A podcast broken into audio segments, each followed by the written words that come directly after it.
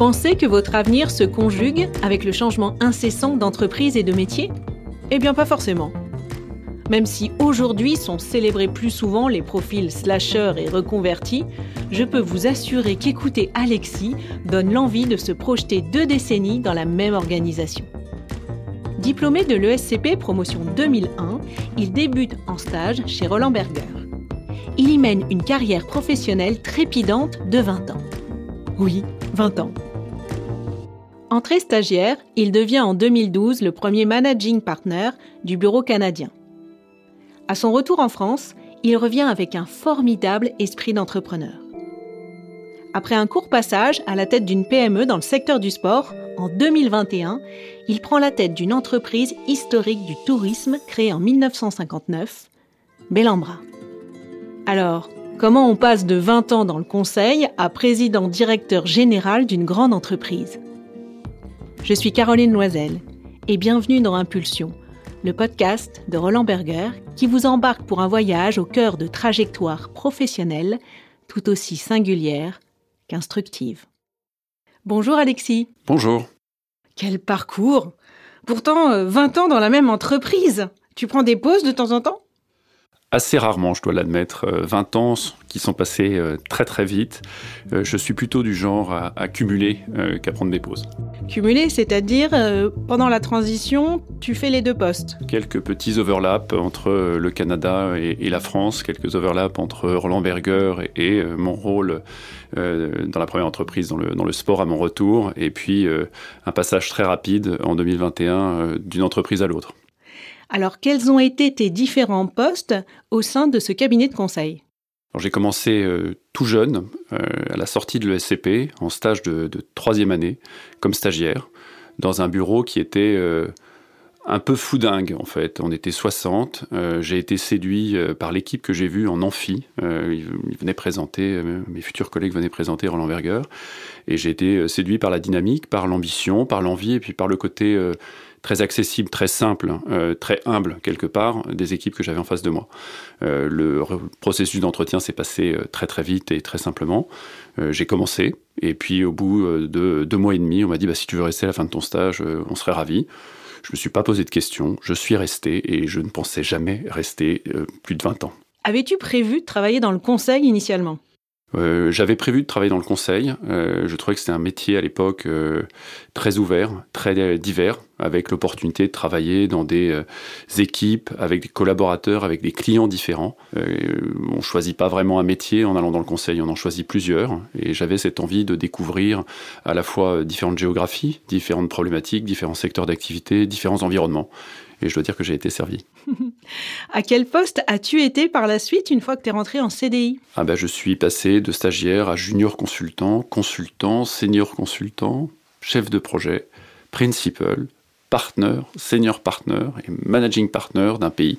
Donc je pense que j'ai fait à peu près euh, tous les, tous les grades chez Roland Berger, euh, les uns après les autres, euh, parfois rapidement, mais ça a été voilà, une, une, série extrêmement enrichissante. Et parmi toutes ces expériences, laquelle as-tu préférée?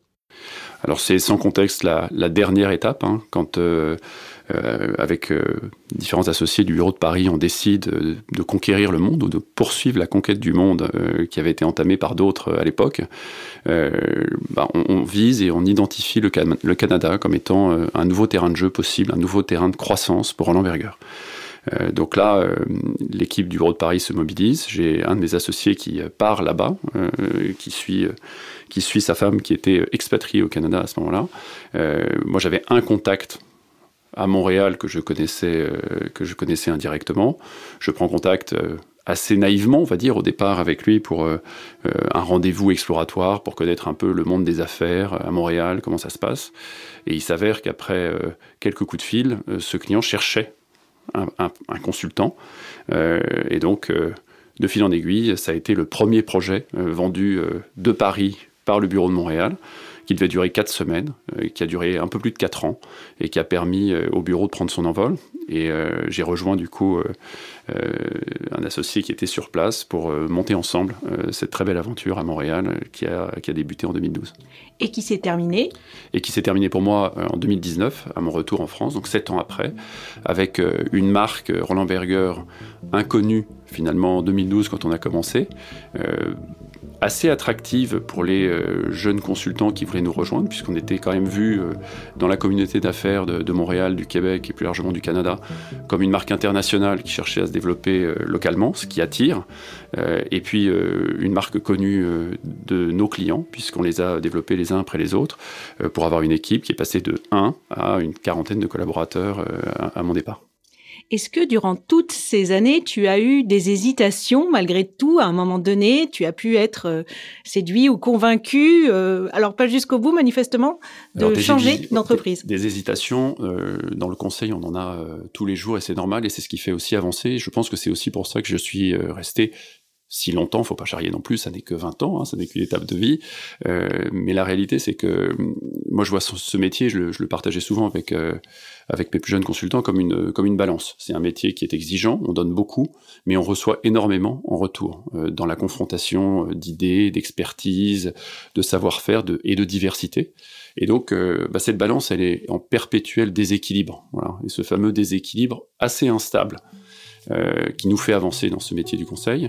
Le jour où la balance se fige, c'est là où il faut euh, quitter euh, et, répondre aux sollicitations bah, jusqu'au bout cette fois-ci. Donc oui, il y a eu plusieurs opportunités dans, ce parcours, d'ailleurs souvent rejoindre des clients hein, avec lesquels on développe des relations très intenses, très fortes, très sincères, très authentiques, et qui permettent voilà bah, de, rentrer à des niveaux euh, parfois très intéressants dans les entreprises. Euh, mais c'est vrai que, je vous l'avais bien dit en introduction, hein, c'est trois temps d'apprentissage du métier du conseil, de développement d'un secteur d'activité, de développement d'un pays. C'est un peu comme si j'avais eu euh, trois gros jobs dans cette période de 20 ans. Qu'est-ce qui se joue dans cette balance plus précisément? Bah, il se joue l'apprentissage et la capacité de conserver sur une durée longue un apprentissage accéléré, qui est la signature de fabrique du conseil. Euh, il s'agit aussi euh, de pouvoir concilier cet apprentissage accéléré, cet investissement avec le développement de sa propre vie personnelle. Hein.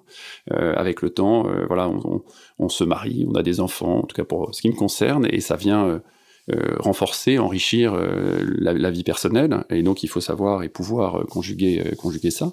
et puis aussi peut-être euh, un certain besoin d'aller euh, plus au fond des choses euh, dans des projets, dans l'entreprise, où on va passer deux, trois ans dans un poste et pas deux, trois mois. Voilà. Et je pense que c'est cette grosse différence qui, à un moment ou un autre, permet de choisir la voie de gauche ou la voie de droite. Je rebondis notamment sur le fait que parfois les missions sont assez courtes, trois mois, six mois.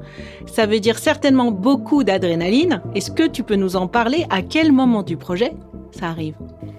Oui, ça c'est le, cycle de vie du, projet. Hein. Il, y a, toute la phase commerciale où les équipes se mobilisent pour, euh, bah, pour gagner. Hein. On est là pour ça et puis on est, on est formé pour ça. Donc on va mettre euh, tous les efforts possibles, toutes les expertises possibles autour de la table, tous les profils pertinents autour de la table pour gagner le projet. Et une fois que le projet est gagné, il faut le démarrer. Hein. Il faut le démarrer, il faut constituer une équipe qui est parfois différente de celle qui s'est investie sur euh, l'acquisition euh, commerciale. Et donc, il faut euh, remobiliser cette équipe autour d'un objectif. Les premiers jours du projet, c'est toujours le, le, réglage, le calage avec les agendas euh, des uns et des autres qui se sont euh, ouverts d'un coup, puisqu'ils étaient tous, ou nous étions tous en fin de projet, et donc on avait prévu de faire un truc qu'on n'avait pas eu l'occasion de faire euh, dans les dernières semaines. Donc il faut régler ça. Certains avaient prévu de faire autre chose, ou un autre projet qu'ils attendaient. Et donc il faut régler les, les petites émotions des uns et des autres, ça prend euh, quelques heures, il faut savoir le faire vite, voilà. Hein. Euh, il faut savoir mettre ça de côté et s'engager pleinement dans le projet. Et puis la dernière ligne, elle monte assez vite. Et pour moi, j'ai souvenir de, du premier comité de pilotage euh, du, du, projet, qui est souvent le plus important, puisque c'est là où on va avoir l'opportunité de faire une première très bonne impression. Et si on fait une très bonne impression lors de ce premier comité de pilotage, généralement, la suite du projet se passe bien, voire beaucoup mieux, voire très bien. Euh, si on est limite, il faut redoubler d'efforts, et c'est vrai que cette, euh, euh, première étape de projet, elle est structurante sur la suite. Est-ce que dans tes diverses expériences dans ce cabinet de conseil, certaines expériences un peu plus complexes t'ont marqué? Oui, j'en ai une euh, qui me vient en tête, hein, dans un contexte euh, d'acquisition, d'investissement, avec un, environnement, euh, on va dire, périphérique, marché particulièrement tendu, deux offres concurrentes sur un groupe emblématique français, avec finalement un projet qui, qui, devait mettre la balle au centre et évaluer les projets industriels des deux offres concurrentes. Ce, ce, projet s'est fait dans un délai très très très court, avec des équipes internationales qui se connaissaient pas forcément très bien, et de toute façon, il n'y avait pas de bonne réponse puisque nous étions euh, sur euh, des enjeux qui dépassaient euh, le strict cadre de, la mission et des enjeux de personnes et d'ego autour de la table qui étaient exacerbés par cette pression marché. Ça a été très dur pour toutes les équipes puisque on a fait notre boulot hein, et on l'a bien fait, mais au quotidien, ça a été réellement une gageure de, tenir tête haute le fil conducteur du projet pour livrer nos conclusions au conseil d'administration et puis rebondir ensuite avec ce client et avec d'autres euh, pour euh, remettre en perspective l'excellente qualité du travail qu'avaient fait les équipes. Qu'est-ce qui t'a fallu à ce moment-là pour euh, soutenir les équipes? Parce que j'entends beaucoup ce rôle-là. Prendre beaucoup sur soi, puisque j'étais à peu près dans le même niveau de fatigue et, on va dire, de, de frustration que tout le monde dans l'équipe et au-delà. plus beaucoup d'énergie, puisque c'était à cette période-là, j'étais entre le Canada et la France. Donc j'ai fait sur cette période pas mal de temps dans l'avion euh, pour aller à des réunions euh, très tôt le matin à Paris euh, et repartir tout de suite de l'autre côté de l'Atlantique. Et donc il a fallu beaucoup de recul et beaucoup d'énergie. Pourquoi finalement n'as-tu pas choisi de passer l'ensemble de ta carrière dans ce cabinet de conseil? Ça aurait pu être la voie de droite dont je parlais tout à l'heure. mais ce qui est certain, c'est que même si 20 ans, ça peut paraître long, je n'avais que 40 et quelques années de plus à ce moment-là, et je ne me voyais pas continuer encore 20 ans sans me poser de questions ou sans me frotter à d'autres environnements. Euh, j'avais franchi pas mal d'étapes, comme je le décrivais tout à l'heure, mais j'avais envie euh, d'aller euh, prendre les rênes opérationnelles et la direction d'un groupe. On dit souvent dans la vraie vie, ou dans, le conseil, par opposition au conseil. Euh, et donc, c'était à un moment ou un autre, euh, en fonction des opportunités, euh, aussi mon, appétit. De manière plus conjoncturelle, c'est vrai qu'après 20 ans et 7 ans passés au Canada, retourner à Paris pour prendre les mêmes presque les mêmes fonctions que celles que j'avais 7 ans avant, c'était pas forcément non plus le plan le plus attractif ou le plus idéal. Donc c'était la bonne bon timing pour pour se positionner sur autre chose. Alors je rebondis sur le côté euh, opérationnel. On dit souvent qu'un consultant n'est pas opérationnel. Ça résonne comment chez toi? Alors ça, j'ai entendu ça pendant 20 ans. Euh, je, je, suis complètement contre ce constat. Je pense qu'un consultant est au contraire très opérationnel parce qu'il est confronté en permanence à de la diversité, à de l'imprévu, à de l'inconnu et il doit sans cesse euh, construire son terrain de jeu stable sur lequel il peut euh, développer une réflexion, un raisonnement, une analyse et faire ses recommandations. Euh, après, il y a la méthode et il y a la forme. Il y a le style, la façon dont vous l'appréhendez, la façon dont vous allez développer l'interaction dans le monde du conseil, très spécifique et dans le monde de l'entreprise. Et c'est là où parfois ça peut avoir euh, certaines limites ou certaines difficultés euh, dans, certains cas de, figure. Est-ce que cette mise en œuvre opérationnelle que tu as donc euh, certainement mis en place chez Bellambra, par exemple, est-ce qu'elle a été euh, appréciée et comment elle a été accueillie? Parce que j'imagine qu'au départ, il ne s'attendait pas forcément à ça. À mon arrivée, il faut séduire deux publics. Le premier public, euh, c'est euh, les équipes opérationnelles, le comité de direction, les équipes du siège, les équipes des sites, qui sont parfois très loin physiquement, géographiquement, et avec cette crise Covid, euh, même très très loin du, boulot, hein, puisque les entreprises ont été à l'arrêt pendant presque, presque 18 mois. Euh, donc il y a ce premier public à séduire, et il y a un deuxième public qui est l'actionnaire, hein, et c'est le premier à convaincre, puisque euh, souvent les actionnaires voient les consultants ou les purs consultants comme étant assez peu opérationnels justement. donc là, il faut bah, euh, sauter dans le grand bain, euh, y aller directement, euh, descendre sur le terrain. et je garde ce souvenir et cette illustration en tête. Quand on a, au printemps dernier, inauguré un nouveau site en bord de mer, ça faisait 40 ans que Bellambra n'avait pas ouvert un nouveau club sur le littoral. J'ai demandé à tout le comité de direction de descendre avec moi sur le site pour prêter main forte deux jours avant l'ouverture aux équipes du site pour finir tout ce qui devait être fini. Et Dieu sait que la liste était longue à l'époque. Et donc on s'est retrouvé avec euh, tout le comité de direction, euh, l'un euh, en train de finir les ménages et le nettoyage des chambres, l'autre en train de finir l'installation des transats autour de la piscine panoramique, moi avec un karcher en train de faire toutes les allées de cheminement du, site. Qu'est-ce qu'il qu en est ressorti? Au-delà, on va dire, de l'illustration un peu sympathique d'un comité de direction qui descend sur site, qui n'était pas le propos. La réalité, c'est que la DRH, quand elle a fait le ménage euh, dans une des chambres, elle s'est rendue compte que toutes les remontées opérationnelles qu'elle avait par les équipes, qu'il y avait des dysfonctionnements entre les approvisionnements, ceux qui achètent les chariots de ménage, et les équipes ménage, elle s'en est rendue compte par elle-même puisqu'elle travaillait avec un chariot de ménage qui avait des petits trous. Or, on est sur un site en extérieur avec des cheminements en sable et ça ne marche qu'avec des grands roues. Euh, donc ça, c'est pour moi aussi une façon de, de mettre tout le monde, je dis souvent euh, sur le plancher des vaches, au même niveau pour comprendre les enjeux d'un métier qui est quand même très opérationnel, qui est très axé sur l'expérience client et qui se décide sur le terrain. Ça, c'est quelque chose qui est arrivé de façon euh, opportune finalement dans ton début de parcours. Et finalement, ça a été euh, essentiel ça a été essentiel, mais ça a été euh, choisi en fait, parce que euh, moi, à mon, arrivée, je suis arrivé euh, fin mars 2021. On n'avait pas fait d'hiver. Tous les sites de station de montagne avaient été fermés. C'était la fameuse année blanche. On pourrait plutôt dire l'année noire. et donc, on n'avait aucune perspective à ce moment-là sur ce qu'allait être l'été. On imaginait, on espérait une réouverture, une sortie de crise et des équipes remobilisées sur le terrain. On n'imaginait pas à l'époque la somme de difficultés auxquelles on allait être confronté. Donc à mon arrivée, donc je suis arrivé le 31 mars, le 3 avril, je visitais mon premier site et j'ai fait les 50 sites du réseau entre le mois d'avril et le mois de juin. Euh, l'idée a été pour moi de comprendre, de voir, de toucher le produit au plus près, d'échanger avec les équipes opérationnelles qui étaient euh, voilà, sur des clubs euh, mi-morts, mi-vivants, et de me nourrir de leurs remontées extrêmement riches, nombreuses et pas si variées que ça, euh, souvent assez alignés dans les retours, pour nourrir euh, la réflexion stratégique qui allait conduire à ce plan de relance et à cette euh, formidable envie de repositionnement du produit dans le marché français. Alors, durant tous ces mois, ces premiers mois chez Bellambra, quels sont les réflexes de consultant qui t'ont été très utiles? Alors le premier, il est tout simple et tout le monde se reconnaîtra là-dedans, c'est d'abord, quand on vous présente une analyse chiffrée, d'avoir un tableau dont la somme des lignes est égale à la somme des colonnes. Ça, c'est le premier, euh, euh, truc, et on ne peut pas s'en défaire quand on a baigné là-dedans pendant 20 ans. Euh, c'est ce qui permet, au-delà de la, plaisanterie, d'avoir une vision d'ensemble juste du terrain analytique dont on parle. On sait de quoi on parle quand on a un périmètre qui est clairement défini et où on arrive à assembler l'ensemble des pièces du puzzle.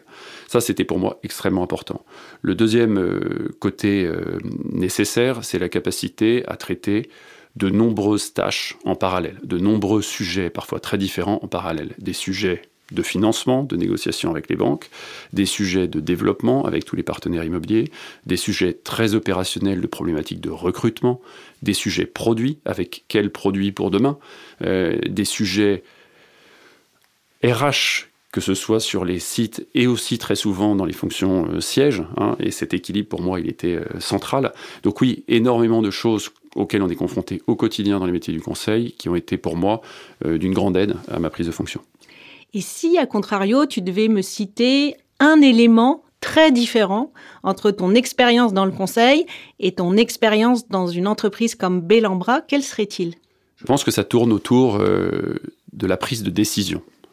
Euh, dans le conseil, des décisions, on en prend pour savoir si on présente euh, l'analyse euh, comme ci ou comme ça, si on fait la pyramide dans un sens ou dans l'autre, ou la flèche dans un sens ou dans l'autre. Je, caricature, bien entendu. dans l'entreprise, la décision qu'on prend, et c'est là pour moi que c'est vraiment très différent, elle est très souvent irréversible. On décide de faire appel à un cabinet de conseil, une agence de com, on va lancer un projet, on doit sortir une campagne il faut qu'elle sorte. S'il n'y a pas de retour en arrière. Ou alors, on a cramé ce budget. Euh, quand on prend une décision de développer un nouveau site, je parlais de Port-Camargue, ça a été Platting Valclaret aussi, sur des prises à bail longues, on est engagé. On est tenu de tenir 9 ans, 12 ans, voire beaucoup plus longtemps sur certains projets. Donc ce côté, euh, une journée bien remplie, c'est une journée de prise de décision sur les différentes tâches et les différents euh, cette problématique que j'évoquais tout à l'heure, et ces décisions sont souvent irréversibles. Alors pour toutes celles et ceux qui sont en train de nous écouter, qui sont en train de, de chercher, de se chercher, le conseil c'est fait pour quel type de personnes finalement? Je, pense que c'est fait pour un très large panel de personnes, puisque dans le conseil, on, peut s'épanouir de différentes façons.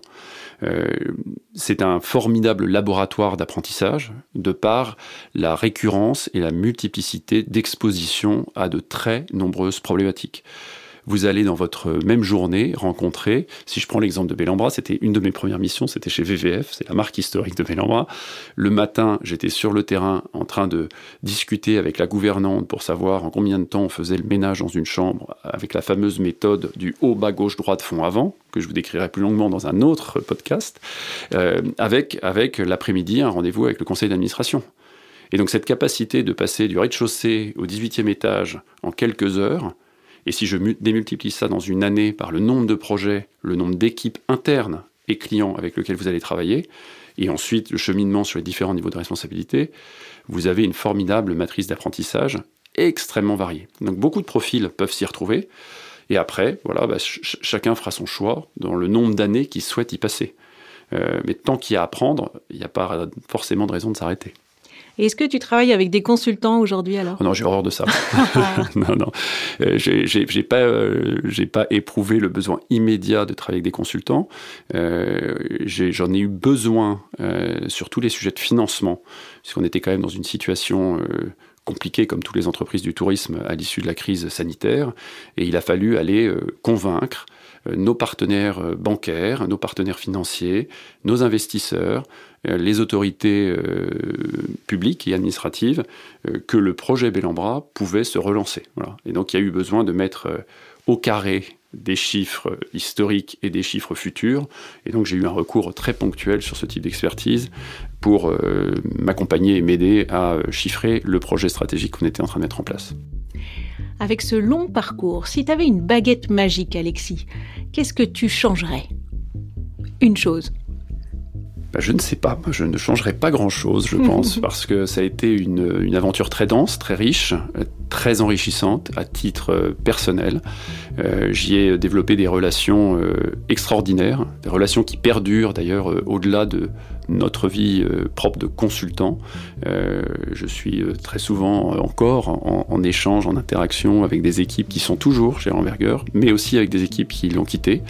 Peut-être pour l'anecdote et pour finir, j'ai dit à un ancien mentee de Roland Berger que j'ai accompagné quelques années, qui a depuis changé pas mal de fois de, job, souvent dans des, euh, dans des boîtes, dans des startups dont les sièges RH sont en, Irlande. Euh, j'ai été souvent son référent pour des nouveaux jobs jusqu'à ce que je lui dise écoute, euh, voilà, maintenant, si j'ai pas de nouvelles dans l'année, je ne serai plus ta caution morale pour ton futur job.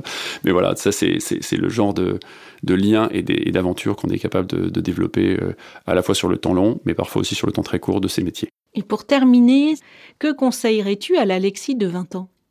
Je le conseillerais peut-être de, démarrer plus vite. Hein, j'ai dit euh, trois séquences, mais je pense qu'elle ça a été très crescendo. Euh, je le vois, euh, moi je suis rentré en 2001, juste après le 11 septembre. On parle du monde à l'arrêt en mode Covid, mais pour les métiers financiers, les métiers de conseil, le 11 septembre 2001 avait eu quand même des, impacts assez forts. Et donc c'est vrai que ce, démarrage, il a été assez particulier, assez bizarre. il aurait pu être sans doute un peu plus rythmé, et je lui dirais aussi euh, d'être moins timide au départ hein, et d'oser, d'oser plus. Voilà, euh, ce serait mon conseil à Alexis il y a 20 ans. Tu t'es bien rattrapé après. Tu as fait 10 euh, postes. J'apprends, j'apprends. merci beaucoup Alexis. Merci, merci beaucoup.